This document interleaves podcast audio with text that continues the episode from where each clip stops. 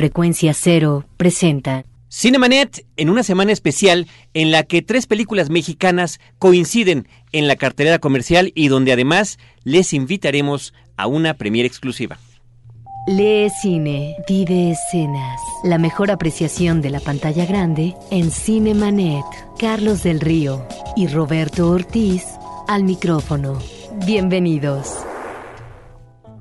Bienvenidos todos, Roberto Ortiz y un servidor. Tenemos varios comentarios de lo que hay en la cartelera comercial, en la cartelera alternativa también. Hay un ciclo especial que platicar, entrevistas con eh, directores, varias cosas, Roberto, que tenemos en esta ocasión. Sí, en el caso específico de lo que es la otra cartelera, eh, la presentación de los cortos, los primeros trabajos que hacen los estudiantes del Centro Universitario de Estudios Cinematográficos y eh, del CCC.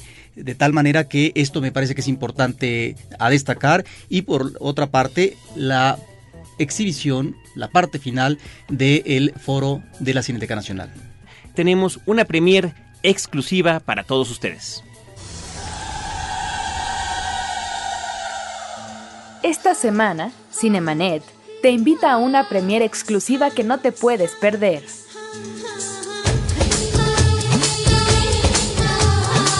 De la directora hindú Deepa Mehta, presentamos Water, una interesante mirada a las tradiciones hindúes desde la perspectiva de esta importante cineasta nominada al Oscar. Para llevarte tu pase, solo tienes que escribirnos a promociones@cinemanet.com.mx y ya estás listo para acompañarnos el próximo martes 22 de mayo a las 8 de la noche en Cinépolis Perisur. Porque nada mejor que el cine internacional, premiere exclusiva de Cinemanet.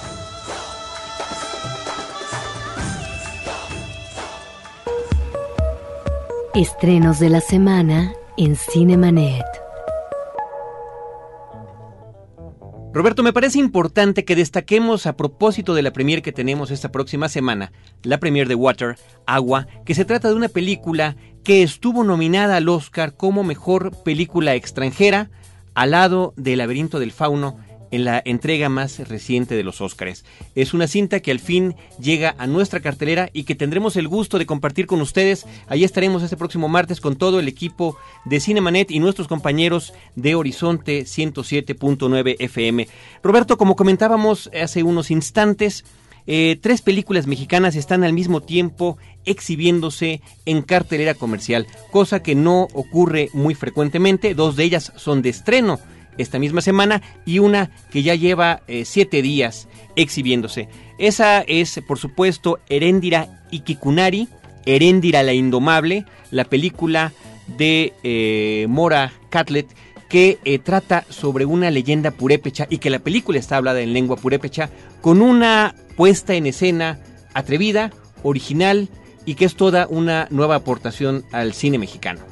Y que también en su anterior película Retorno a Aztlán de 1990, manejaba la lengua náhuatl con subtítulos en español. De tal manera que es todo un proyecto por parte de Juan Mora Catlet a propósito de cómo tratar, cómo observar este pasado prehispánico pero al mismo tiempo la llegada de los conquistadores españoles. Ahí están los mitos, están las leyendas, de tal manera que también en el caso de la historia es una mirada muy diferente a la que el cine mexicano nos tiene acostumbrados en los últimos años. De tal manera que creo que propuestas como Retorno a Aztlán y Heréndira son realmente cintas que nos están dando otro enfoque, otra mirada de estas realidades del pasado de nuestro país y que de alguna manera también son reflejo del presente, por lo que más adelante escucharemos nos comenta el director de los pormenores de esta producción,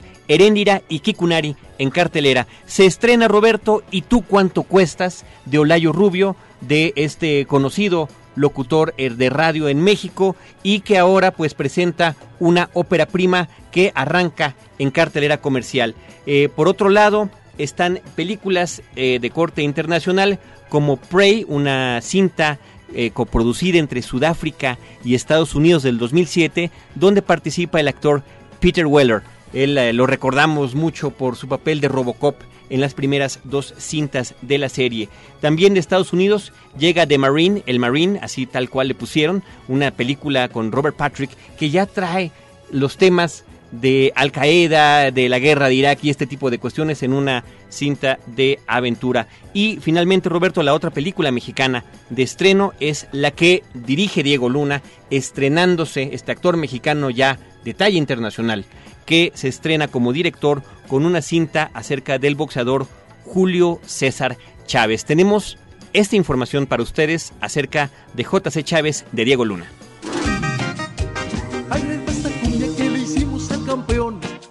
La película sale ahora el viernes. Vamos a hacer un, lanzamiento en la Ciudad de México, en Guadalajara, en Monterrey, en Tijuana, Culiacán. Y de ahí las copias irán viajando por el país. Son tres años de todo mi esfuerzo, de todo se lo metí a esta película. Dinero, tiempo, la cabeza, el hígado, todo. Por lo pronto agradecerle también a todo el, equipo de trabajo que me creyó en esta película y que, y que me acompañó agradecerle a Pablo y a Gael que me, que me, pues me dieron el último empujón. Para nosotros es un placer, hablo como Canana, tener nuestra segunda película como distribuidora, que es pues un riesgo muy importante que estamos tomando, sobre todo pues con el afán de apoyar este nuevo cine mexicano que está surgiendo y que hicimos nuestros pininos con el violín, que le está yendo increíble, mucho gracias a ustedes. Y ahora vamos con Chávez, que es otra apuesta ahora producida por la casa y que es realmente la primera película después de Dramamex que, que, que da la cara. ¿no? Creo que el box ya en nuestra cultura tiene una raíz fuertísima. Entonces sí creo que existe en México un renacimiento muy fuerte del box. Entonces creo que el box es, es nuestra apuesta. Julio César Chávez es, yo creo, la, figura más importante que ha tenido el deporte de este país. Pensar en un hombre que por casi 14 años no perdió y que por 11 años y medio fue el campeón del mundo en lo que hacía, es muchísimo. Y bueno, pues Julio César significa mucho para toda mi generación. Es un tipo que lograba que México entero se paralizara. A mí me parecía importante que hubiera un documento que retratara eso y que hablara de esa figura y que lo pusiera en su lugar como se merece. Y sí hubo muchas cosas que no me quisieron contestar y muchas cosas que tuve que preguntar más de una vez. Con Julio me fui ganando la confianza poco a poco, pero con los otros personajes, con muchos solo tuve una sesión. La más dura de todas fue Mike Tyson. Una porque no se le entiende nada cuando habla y la otra porque el tipo nos dejó dos horas esperando abajo en el, en el lobby del hotel y pues para mis pulgas yo empecé a decir, pues ya, ¿para qué lo entrevistamos? ¿Quién es Mike Tyson? ¿Quién le importa Mike Tyson? y cuando ya dijo, ok, are you ready? le digo, sí, sí, ok. bueno, tengo prisa, ¿eh? Y yo así, no, ¿cómo que tiene prisa? Hijo de su... Luego sí hubo muchos temas que la gente se guarda, ¿no? Por ejemplo, con Salinas, cuando tratábamos de llegar hacia temas de la política, pues él, él prefería hablar de boxeo y él como que había dicho, yo doy una entrevista de box y hablo sobre la época y mis experiencias con Julio César, punto todo mundo, todo mundo tiene una historia sobre Julio César Chávez que no está en la película y que tendría que estar. Es impactante. Y ahí es donde te das cuenta del poder que tiene el personaje todo el mundo me dice, no, está increíble tu película, pero güey, oye, tú, y te arrancan con una anécdota. ¿Por qué no está eso en la película, Diego?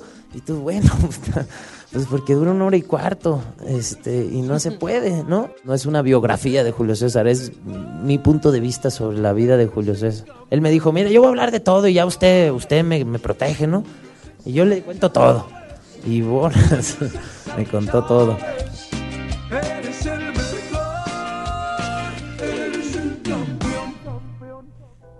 Pues directamente de boca de Diego Luna y de eh, Pablo Cruz de Canana Films que están distribuyendo la película, lo que tiene que ver con este documental, como dice el propio Diego, que es su perspectiva acerca de este personaje. Pero Roberto, lo interesante es que el box en el cine mexicano no es algo nuevo, ¿no? Hay una serie de antecedentes interesantes que comentar alrededor de esto. Ahora, antes, Carlos, en el caso de J.C. Chávez, Diego Luna apunta que la película no es biográfica, que es el punto de vista del director a partir de elementos que maneja en entrevistas, no solamente con el boxeador, sino también con otros eh, personajes. Ya la veremos y comentaremos eh, oportunamente, a lo mejor no tan oportunamente la próxima semana. A lo que me refiero es lo siguiente.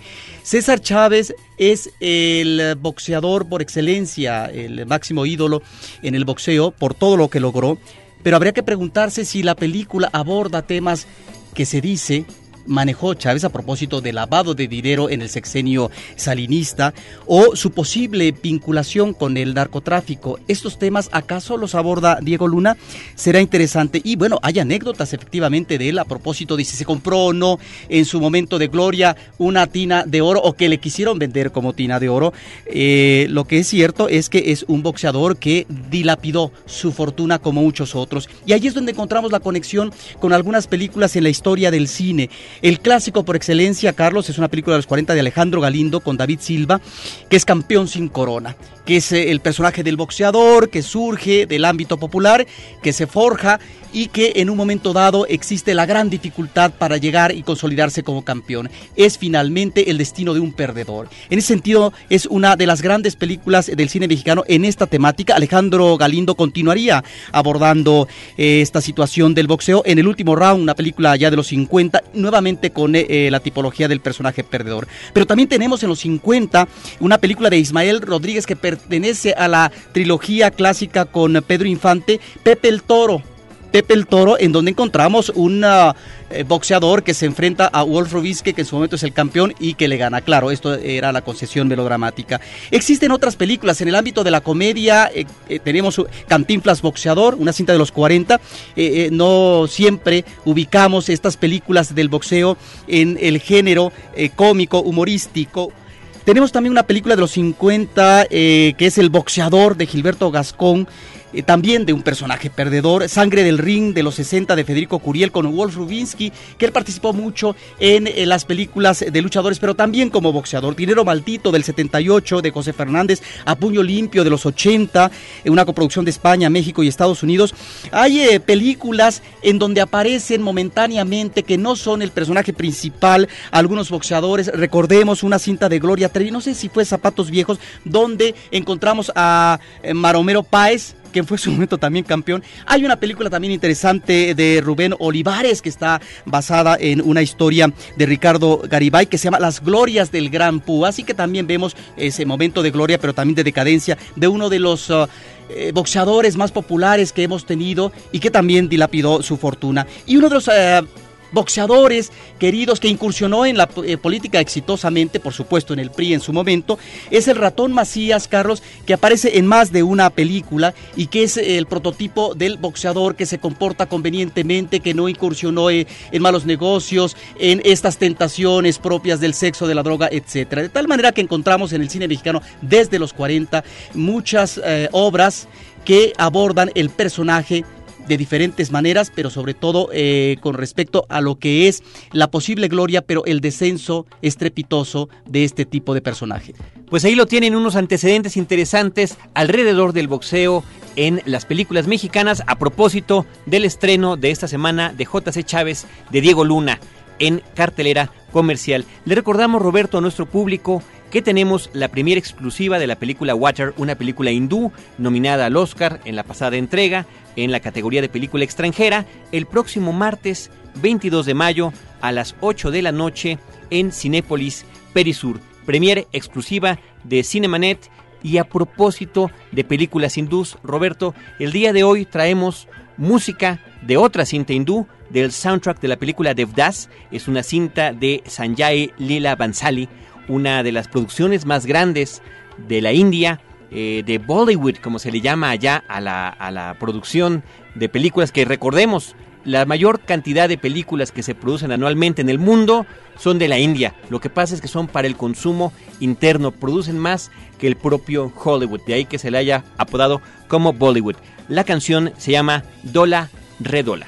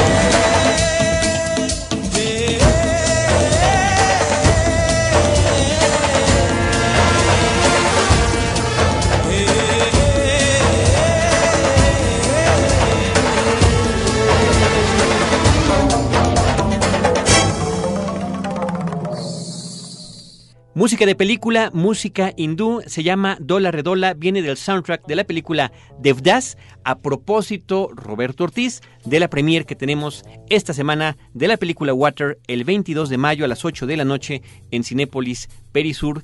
Pidan su pase doble. No te quedes fuera de foco. Cinemanet regresa en un instante. Ahora, diseñar y hospedar su página web será cosa de niños. En tan solo cinco pasos, hágalo usted mismo sin ser un experto en Internet. Ingrese a suempresa.com y active ahora mismo su plan. Suempresa.com, líder de web hosting en México. Fin del flashback. Estamos de regreso.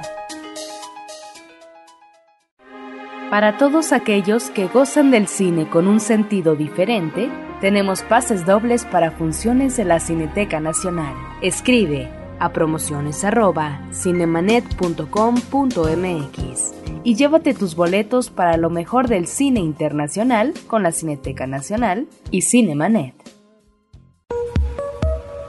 Noticias en Cinemanet. Arrancó Carlos el Festival de Cannes, que es eh, un festival muy importante en Francia, y con una película de Wong Kar Wai, un eh, director eh, prestigioso, con My Blueberry Nights, una película que habrá que ver. Por lo pronto diremos que es el cineasta de Happy Together, una película dramática, descarnada a propósito de una relación ya desgastada, difícil de restablecer, una relación homosexual, y otra película formidable de él, In the Mood for Love, Deseando Amar, que es eh, una de las películas hermosísimas que hace este director eh, de manera eh, muy, muy, hermosa. Es un verdadero estilista. Wong Kar Wai arrancó con su película la muestra de Cannes y debemos decir que en concurso hay alrededor de 22 cintas, Carlos, donde van a estar participando cineastas como Tarantino, los hermanos Cohen, Gus Van Sant, un director estadounidense interesante, y parece ser que hay dos cineastas rusos que eh, van a estar, uno eh, de ellos es eh, el muy respetable Sokurov, que van a estar en a lo mejor la recta final en este concurso. Hay obras en el concurso de Irán, Rumania, Ucrania y otros países más de tal manera que es un festival al que igual le vamos a seguir la pista a propósito de qué es lo que se exhibió y que está causando expectativas por parte de la crítica y que a lo mejor puede llegar a la recta final. Varios directores consentidos están allí participando en esta nueva edición de Cannes. Estaremos, por supuesto, al pendiente de las novedades que haya al respecto. Roberto, otra noticia pues interesante en lo que tiene que ver con el cine mexicano, el lanzamiento de la película El laberinto del fauno en DVD esta misma semana hubo una conferencia de prensa donde Berta Navarro, la productora, habló de todo lo que ha pasado con esta cinta. Digo, ya lo de los premios y los reconocimientos y las nominaciones, todos lo sabemos, pero pues se dio el dato de que a nivel internacional la película ha recaudado ya más de 80 millones de dólares, considerando que costó 17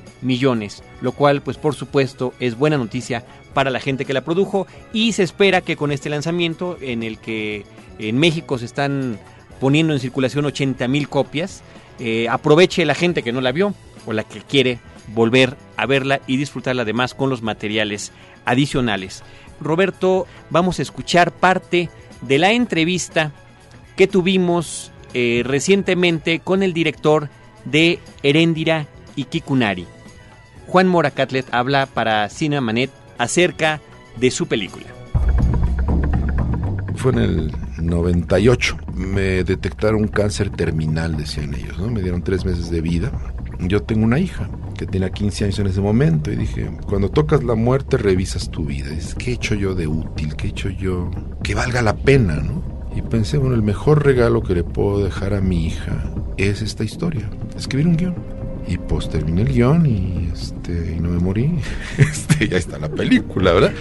Arrancamos el 11 de mayo en cartelera y bueno, es una película que narra una leyenda de los purépechas que fue transmitida por la tradición oral, porque como era una mujer rebelde que se enfrentó a los españoles, un hombre fue borrado de la historia, es una especie como de Juana de Arco mexicana.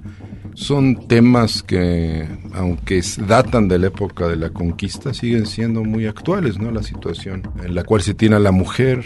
Tenemos este personaje que hace lo que ningún gran guerrero quería hacer o podía hacer. Le tenían un miedo espantoso a los españoles, a los caballos. Y esta chamaquita, 17 años, roba un caballo, se sube en él, aprende a montarlo, va a la guerra y los españoles nunca la matan, ¿no? Y entra en la leyenda. Yo creo que es como un ejemplo maravilloso de un personaje real que pues puede enseñarnos mucho, ¿no? Entonces en el caso de Erendira no hago una, un lenguaje tan complejo y tan de vanguardia como dicen algunos críticos, pero sí trato de encontrar una manera de expresar la leyenda en términos de los que la crearon. Por eso decidí irme a Michoacán, buscar actores purépechas o gente purépecha que actuara, que lo hicieran en su idioma, porque es su leyenda, a ellos les pertenece y tratar de narrarlas desde el punto de vista de ellos, ¿no? Cómo vieron los indígenas la conquista y cómo la siguen viendo hoy en día. O sea, por ejemplo, las máscaras en los españoles, un problema. ¿Cómo muestro a los españoles y al caballo como seres extraños? Si los muestro igual que en cualquier película, pues pues no van a ser extraños para el espectador. No va a entender por qué los indígenas los ven como extraños, no va a ser verosímil.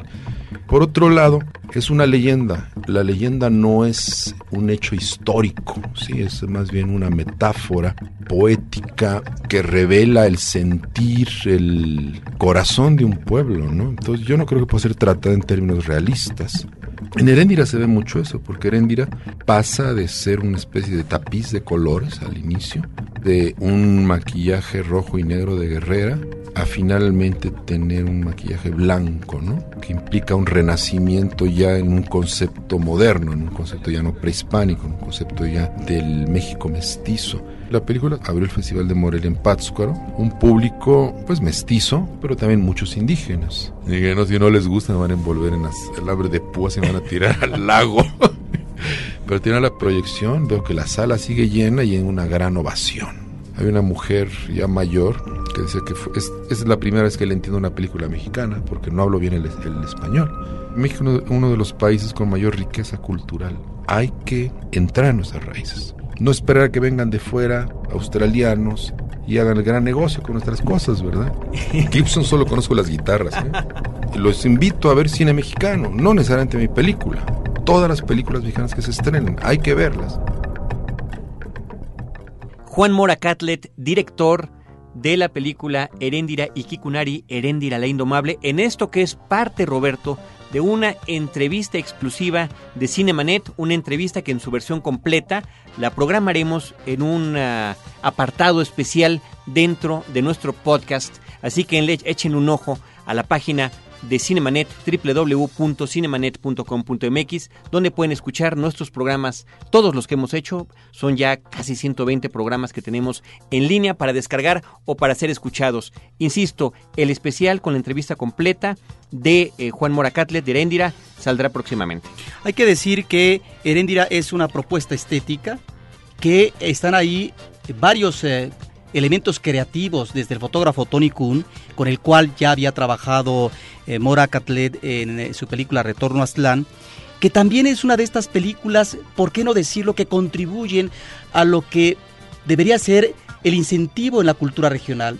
Él está hablando de la leyenda purépecha y por lo tanto se está remitiendo a una filmación en Michoacán con actores no profesionales, etcétera, de tal manera que ahí es donde se pueden encontrar los elementos de apoyo, en este caso por parte del gobierno de Michoacán, para que esta película saliera adelante, claro, con una serie de apoyos más.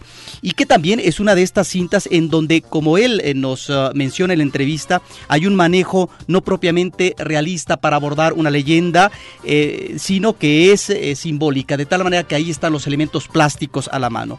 Y finalmente que Mora Catlet es un director Sí, pero también es eh, un maestro de muchos años, un académico de más de 30 años, que no solamente ha dado clases en el Centro Universitario de Estudios Cinematográficos, sino también en el CCC, un académico muy respetado, que ha dado clases de montaje y que sus alumnos muy seguramente recuerdan este incentivo para poder eh, abordar el lenguaje fílmico con figuras como Einstein, Pudovkin, de tal manera que si un alumno encuentra estas bases del conocimiento de la historia del cine a partir de estos grandes cineastas eh, rusos con un maestro como Brakatlet, pues diríamos que se han iniciado o se están iniciando de manera conveniente en la academia.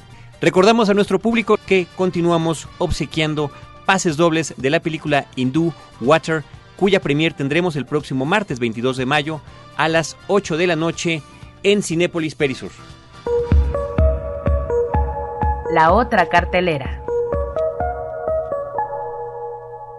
Hay que mencionar, Carlos, que en Cineteca Nacional se eh, va a presentar el de 18 de mayo, del 18 de mayo al 3 de julio, La Montaña Sagrada, en una versión restaurada, remasterizada, y seguramente para los fans, aquellas personas que son adictas a Alejandro Jodorowsky, pues estarán presentes para eh, ver esta película. En estos días, Carlos, en la Cineteca Nacional, pero también en la Sala José Revueltas del Centro Cultural Universitario y en la Sala Molière del Instituto Francés para América Latina, se están proyectando los cortometrajes de alumnos del CUEG y del CCC, que ya hemos mencionado anteriormente, y por primera vez, parece ser, se reúnen ambas escuelas para proyectarlas en estos lugares. Antes veíamos, por un lado, eh, películas eh, o cortos eh, de los estudiantes de una escuela y luego de otra, dos escuelas importantes que llevan ya toda una larga trayectoria, primero el CUEC a partir de los años 60 y después el CCC. Yo eh, estuve en la sesión inaugural, Carlos, de tal manera que Ser Isla, me tocó verla eh, hace unos días, eh, de una directora coreana, Eun Hee Him, espero haberlo pronunciado bien, un trabajo documental. La chica se va a Corea del Sur, llega a una isla donde viven y han sobrevivido después de tantos atropellos que tuvieron cuando la ocupación eh, japonesa, personas que eh, padecieron de lepra. De tal manera que no solamente era el maltrato, el arrinconamiento, era también la operación para que eh, no eh, esterilizarlos y no pudieran tener eh, más hijos, sino experimentos que causaron muchas muertes. Ahí están los sobrevivientes ya ancianos y algo que nos deja esta película es esta valentía, este enfrentarse cotidianamente a la vida cuando todas las condiciones son adversas, que ahora tienen obviamente una asistencia por parte del gobierno, supongo, pero que también está el aislamiento, por eso se llama la película Ser Isla, donde no tuvieron ellos la participación, el respaldo por parte de la familia, personajes que se quedaron solitarios. Un documental muy interesante.